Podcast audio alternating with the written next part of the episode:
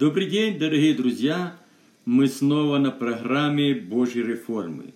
Сегодня мы продолжаем чтение книгу «Выбор остается за тобой».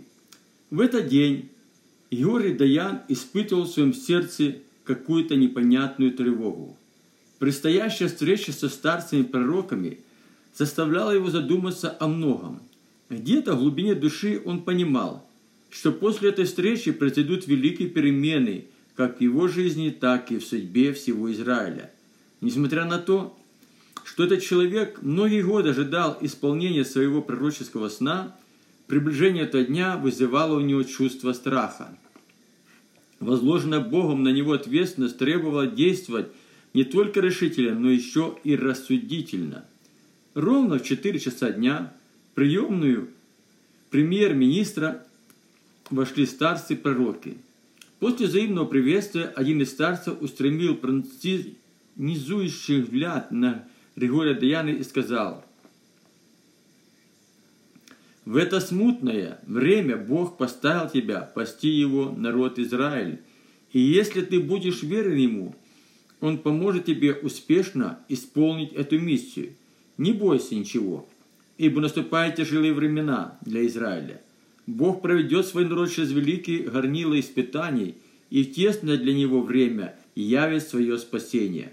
Подтверждение сказанного старый пророк произнес несколько библейских пророчеств, а затем поднял руки и благословил Григория Даяна таким благословением. Бог да благословит тебя как воина своего и укрепит тебя в противостоянии Антихристу и даст выстоять тебе сражение против его полчищ. То время, когда пророк старец перестал говорить, над его головой появилось яркое сияние, которое на некоторое время ослепило глаза Григорию Даяну. А когда зрение вновь возвратилось к нему, старцы пророки бесследно исчезли. Охрана, которая в это время находилась возле дверей приемной, не в состоянии было объяснить таинственное исчезновение старцев пророков. Видя, что правительство Израиля – отказалась от применения каких-либо санкций против старцев пророков, спецслужбы Антихриста спровоцировали покушение на Божьих посланников. Для этой цели нашли троих сильно озлобленных людей, которых родственники умерли от яз, посланных на их землю старцами пророками. Заминировав себя и вооружившись огнестрельным оружием, они подошли к стене плача и упор расстреляли старцев пророков. При виде террористов-смертников люди стали разбегаться в разные стороны. Затем террористы положили трупы пророков посреди площади, а сами бесследно исчезли. Через некоторое время после случившегося на бронированных машинах подъехали спецслужбы Израиля, а след за ними тайные агенты Антихриста. Откровенные тела, окровавленные тела пророков оставались лежать на открытом месте, и никто даже не думал забирать их. Весть о гибели пророков очень быстро облетела весь мир. Люди откровенно радовались этому. А по центральным новостям постоянно показывали их трупы, лежащие посреди улицы. Видя, что это нравится людям, мировое правительство сделало так, чтобы трупы старцев пророков не забирались с площади без особого распоряжения. А в это время по всему Израилю проходили демонстрации протеста. Люди требовали прекратить издевательства над трупами пророков и предать их тела погребению. Демонстранты призывали мировое правительство наказать виновных покушений на пророков. В эти дни Григорий Даян не было в Иерусалиме. Утром в день покушения на пророков он улетел в Женеву на экстренное заседание членов мирового парламента – и только через два дня, поздно вечером, он снова вернулся в Израиль. В аэропорту премьер-министр Израиля увидел большую толпу людей, у которых над головами развивались многочисленные транспаранты со словами протеста.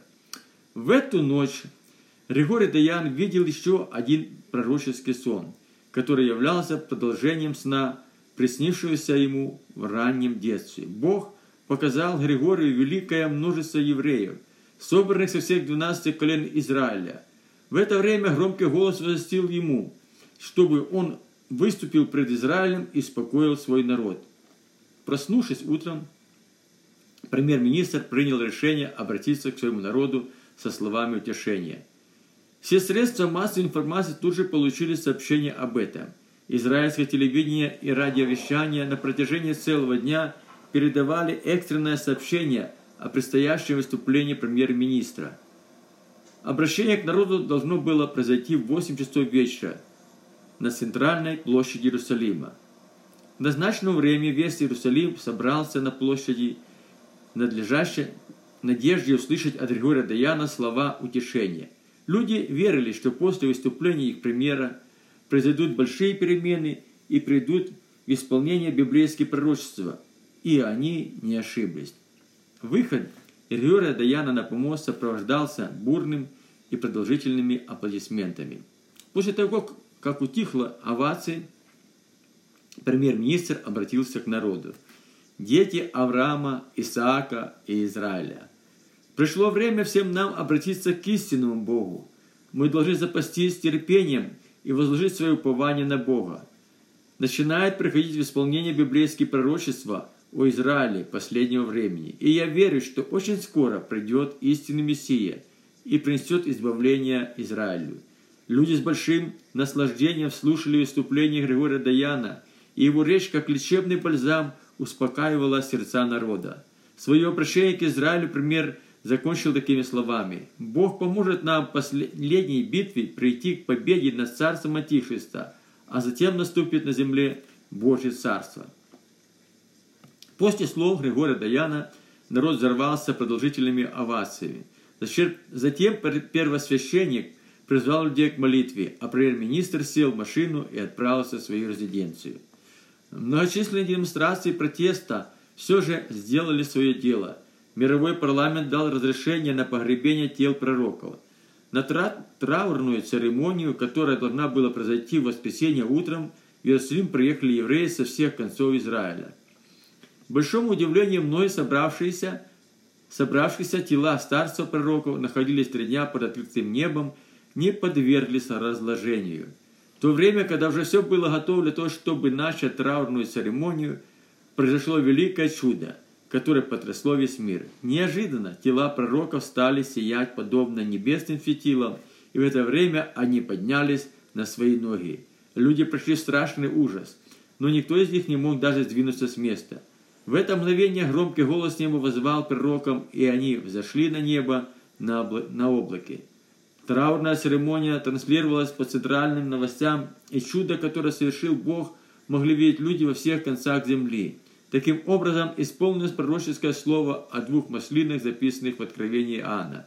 И когда кончат они свидетельство свое, зверь, выходящий из бездны, сразится с ними, победит их и убьет их. И трупы их оставят на улице великого города, который духовно называется Дом Египет, где Господь наш распят. И многие из народов и колен, и языков, и племен будут смотреть на трупы их три дня с половиной, и не позволят положить трупы их во гроб, гробы. И живущие зверь будут радоваться этому и веселиться, и пошлют дары друг другу, потому что два пророка эти мучили живущих на земле. Но после трех дней с половиной вошел в них дух жизни от Бога, и они оба стали на ноги свои, и великий страх напал на тех, которые смотрели на них. И слышали они с неба громкий голос, говорящий им, «Зайдите сюда!» И они зашли на небо, на облаке, и смотрели на них враги их.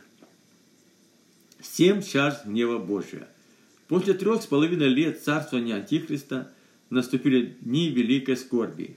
Бог изливал на землю чаши своего гнева и этим самым приводил в исполнение пророческое слово о последнем времени. «И услышал я из храма громкий голос, говорящий семи ангелам – «Идите, вылейте семь чаш гнева Божия на землю». Пошел первый ангел и вылил чашу свою на землю и сделал жестокие отвратительные гнойные раны на людях, имеющих начертания зверя и поклоняющихся образу ему. После того, как Бог отозвал к себе старцев пророков, правительство Израиля объявило, что выходит из состава мирового парламента и объявляет себя независимым государством. А также религиозный лидер Израиля отказались исповедать учение мировой религии и всем сердцем обратились к своему Богу. В это время у многих людей, принявших начертание зверя на теле, стали открываться глубокие гнойные раны. которые не поддавались лечению. Эта болезнь была инфекционной и очень быстро распространялась. Врачи не находили объяснений причин, порождающих болезнь эффективных методов для лечения ее. И лишь только в Израиле, который перестал поклоняться Антихристу и обратился к истинному Богу, эта болезнь не имела места. События, которые происходили в Израиле, не давали покоя Антихристу, и однажды на заседании мирового парламента он произнес такие слова. «Израиль – это бельмо на глазах нового мирового порядка, и если вовремя не удалить его, мы полностью ослепнем. А это приведет к тому, что евреи станут царствовать на земле. Его слова возбудили в людях сильную ненависть к еврейской нации, но еще не пришло время для тяжелых испытаний Божьего народа. Бог должен был вылить на царство Антихриста все семь чаш гнева своего.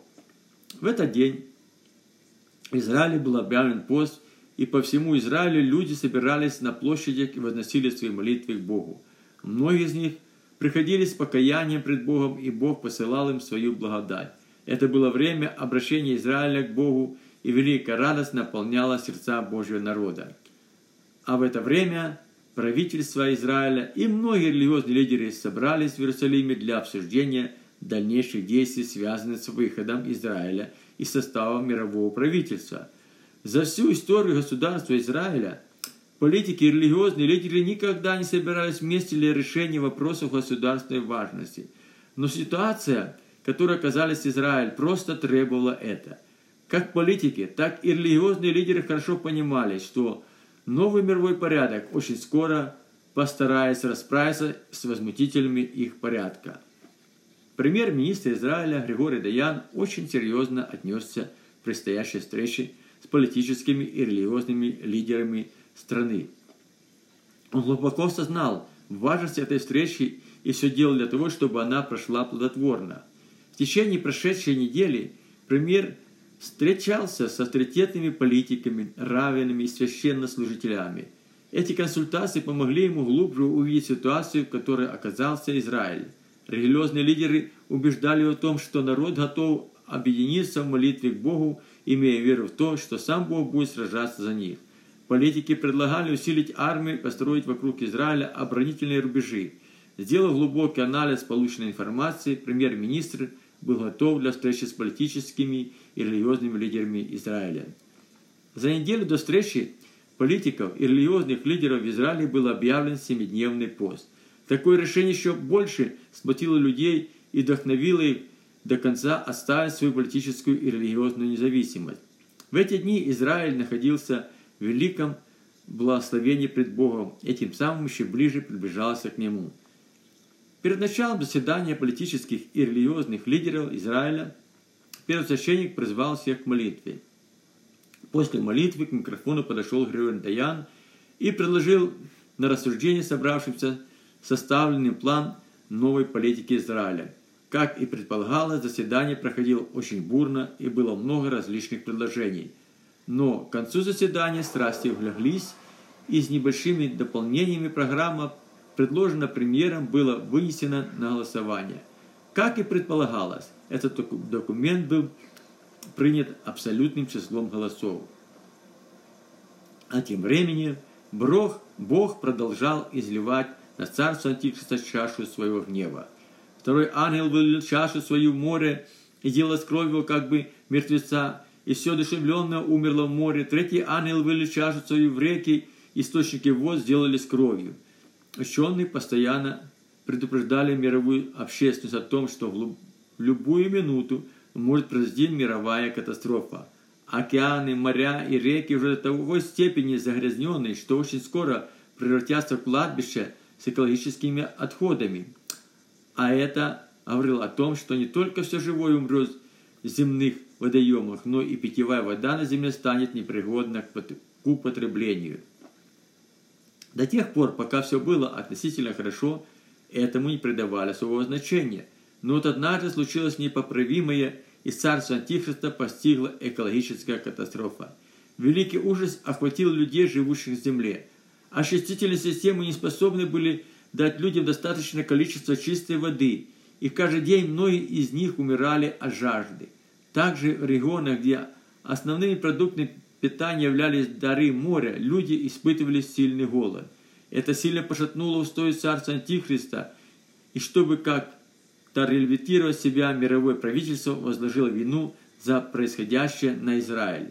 Выступая перед мировым парламентом, Владимир Каранин сказал следующее. С тех пор, как Израиль стал в оппозицию мировому порядку и отделился единой мировой религией, проклятие пришло на землю. Я думаю, что это только начало последствий проклятия, которое он ежедневно произносит на людей, желающих жить в новом мировом порядке. Израиль хочет запугать мировое общественность, общество, а затем установить на земле свое царство. Мы должны хорошо подумать над этим и защитить людей от мирового агрессора. Речь Антихриста была еще больше настроила людей против Израиля, и многие из них были готовы начать крестовый поход против Божьего народа.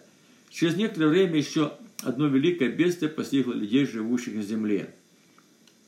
Бог послал на царство Антихриста очередную чашу своего гнева.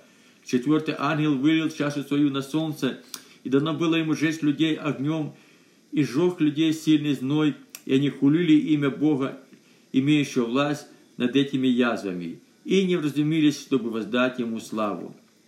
На протяжении шести месяцев по всей земле стояла очень жаркая погода. Люди просто изнывали от сильного зноя.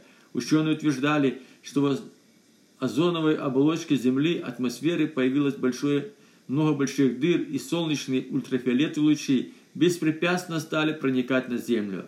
А это способствует не только глобальному потеплению, но и проникновению космической радиации на Землю и снова стали появляться различные неизлечимые болезни, которые уносили с собой тысячи человеческих жизней. После этого Бог простер свою руку и коснулся тех, кто стоял во главе мирового порядка. Пятый ангел вылил чашу свою на престол зверя, сделал царство мрачно, и они кусали языки свои о страдании, и хулили Бога Небесного страданий своих, и я своих, и не раскались в делах своих. После того, как шестой ангел вылил чашу Божьего гнева на царство Антихриста стали пересыхать многие водоемы и реки. И тогда Антихрист под действием сатаны стал готовить крестовый поход против Израиля. Шестой ангел вывел чашу свою великую реку Ефрат, и высохла вода, чтобы готовы были путь царям от восхода солнца. И видел я, выходящее из уст дракона, из уст зверя, из уст лжепророка трех духов нечистых, подобных жавам, это бесовские духи, творящие знамения – они выходят царям земли всей вселенной, чтобы собрать их на брань. Вон великий день Бога Вседержителя. И он собрал их на место, называемое по-еврейски Армагеддон. Видя безвыходность своего положения, Антихрист и его окружение стали проводить большую антиагитационную кампанию, призывая людей к крестному походу на Израиль. Агитационные кампании проходили по всему лицу земли, и сам Антихрист принимал участие во многих из них – его служение по действию сатаны сопровождалось великими чудесами и знамениями, и рядом с ним всегда находились лже, лжепророк, который открывал тайные мысли людям, а затем призывал их к крестовому походу против Израиля. С каждым днем армия добровольцев становилась все больше и больше, и в назначенный день полчища Антихриста собрались в долине Исафат. Таким образом, исполнилось пророческое слово, изреченное пророком Иилем. «И соберу все народы, и приведу их в долину Исафата, и там произведу над ними суд за народ мой и за наследие мое Израиля, которое они рассеяли между народами, землю мою разделили. В то время, когда полчища Антихриста стали собираться в долине Сафата, паника охватила весь Израиль. Видя это, некоторые политики и религиозные лидеры стали склоняться на сторону полити политики мирового порядка, призывая правительство Израиля к благоразумию – на чрезвычайном заседании Комитета по обороне Израиля мэр города Хеврона обратился к собравшимся с провокационной речью. «Господа, необходимо срочно начать переговоры с военной администрацией мирового парламента. Бог возложил на нас ответственность за сохранение нации. Если мы промедлим, Израиль перестанет существовать как народ, и Бог не простит нам это». Затем к микрофону подошел мэр Тель-Авива и в своем обращении перед острой критики, передал острой критике позицию правительства по отношению к политике нового мирового порядка. Он призвал Он призвал собравшихся сказать, оказать давление на правительство Израиля, если оно не пойдет на перемирие с новым мирным порядком, создать военную оппозицию. После его выступления в зале наступила мертвая тишина. Все понимали, что брошенный вызов в сторону правительства Израиля и ожидали ответной реакции. И тогда к собравшимся словами от Господа обратился премьер-министр Израиля. Дорогие друзья, я прекрасно понимаю ваши переживания по поводу сложившейся ситуации – но самое страшное, что подобного рода заявления не сплотят Израиль для противостояния Антихристу, а произведут разделение в Божьем народе. Дети Авраама, Исаака Израиля не могут быть в одной упряжке с сыном погибели, который объявил войну Божьему народу. Израиль вышел из рабства Антихриста и больше не вернется туда. Я знаю, что пройдет раскол в Израиле, и многие евреи станут на сторону Антихриста и будут воевать против своих братьев – но в этом есть Божье определение, которое мы не можем изменить. Давайте будем трезво смотреть на вещи. Антихрист объявил войну не Израилю, а Богу, и Бог непременно совершит свой суд над ним. После этих слов Григорий Даян, открыл Библию, прочитал. И вот какое будет поражение, которое поразит Господь все народы, которые воевали против Иерусалима. И в каждой щахне тело его, когда он еще стоит на своих ногах, и глаза в него истаивают в яминах своих язык его и сохнет во рту его. И будет тот день, произойдет между ними великое смятение от Господа, так что один схватит руку другого, и поднимется рука его на руку ближнего его. Но и сам Иуда будет воевать против Иерусалима, и собрано будет богатство всех окрестных народов, золото, серебро и одежды в великом множестве. Несмотря на все старания правительства, урегулировать взаимоотношения с оппозицией, была же все же создана военная оппозиция, которая начала переговоры с генералами армии Антихриста. Генералы заверяли оппозиционеры, что если те создадут свою армию и примут участие в военных действиях после победы, Израиль будет иметь свои, своих представителей в мировом парламенте. Оппозиционеры приняли условия военных и подписали договор о взаимном сотрудничестве Тель-Авива и Хеврон стал опорным пунктом. Оппозиционные войск и туда съезжались оппозиционеры со всего Израиля. А тем временем многие беженцы, не желающие снова оказаться под ихом антихриста со всех концов Израиля, большими толпами направлялись в Иерусалим. Бог собирал в Иерусалиме свой народ, чтобы сохранить его и явить ему свое спасение. Приближалась решающая битва. И казалось, все силы ада ополчились вокруг Иерусалима – Наступил день решающего сражения. К этому времени Иерусалим уже со всех сторон был окружен войсками противника.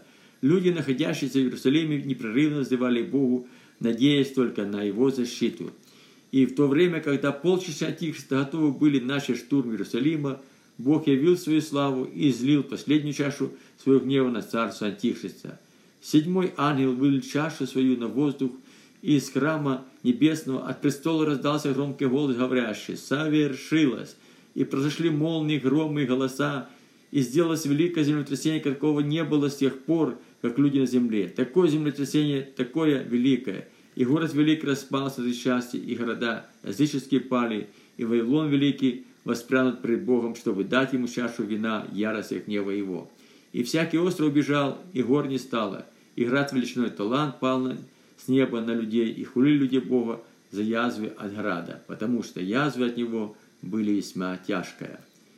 А немного раньше до этих событий сошел сильный огонь с неба и попалил многочисленные полчища Антихриста, собравшиеся вокруг Иерусалима, и вышли на широту земли, и окружили стан святых, и город возлюбленный, и не спал огонь с неба от Бога, и пожал их, а дьявол, прельщавший их, вержен озеро огненное, где зверь лжепророк, и будут мучиться день и ночь, во веки веков. Аминь.